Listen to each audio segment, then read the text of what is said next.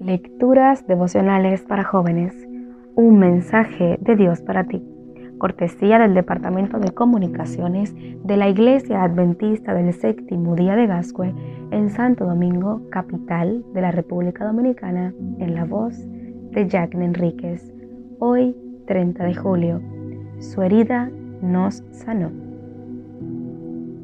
Él mismo llevó nuestros pecados en su cuerpo sobre el madero, para que nosotros, estando muertos a los pecados, vivamos a la justicia. Por su herida habéis sido sanados. Primera de Pedro capítulo 2 versículo 24. Dos monjes estaban lavando sus tazones en el río cuando vieron un escorpión que se ahogaba. Uno de ellos lo sacó de inmediato y lo puso delicadamente sobre la orilla. Justo antes de posarlo sobre la arena, el escorpión movió rápidamente su cola para picar al monje. Cuando el dolor fue mitigándose, con el dedo hinchado, el monje volvió a la orilla a acabar de lavar su tazón. Mientras estaba en su labor, vio que el escorpión se había vuelto a caer al agua.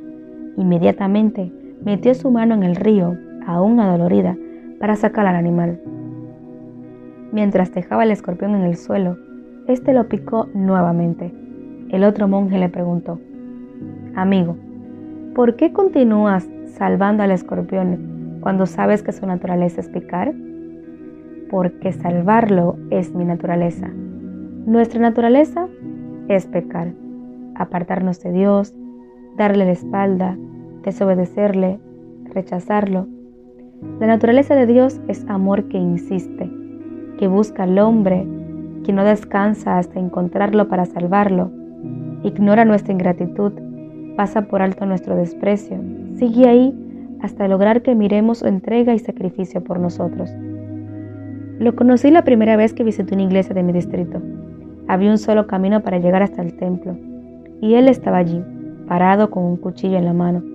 Me asaltó y me quitó todo lo que tenía. Me robó varias veces. Entonces combiné con él regalarle algo de dinero para que no me robara. Así lo hice siempre, hasta aquel día, al comienzo de la campaña cuando decidió protegerme para que los miembros de otra banda no me asaltaran. Me acompañó hasta el templo, se sentó y se quedó a esperarme, para luego sacarme. Me acompañó todas las noches y nos sorprendió cuando se levantó a un llamado para aceptar a Jesús como su Salvador personal. Decidió bautizarse, pero el primer sábado se robó una bicicleta en el templo lo fuimos a buscar para que regresara y volvió. Pero al sábado siguiente se robó el dinero de los diezmos. Fuimos por él una vez más, aunque muchos ya se oponían. Esa es la misión de la iglesia.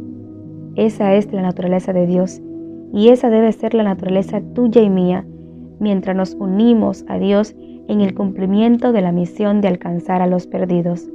Dios te bendiga.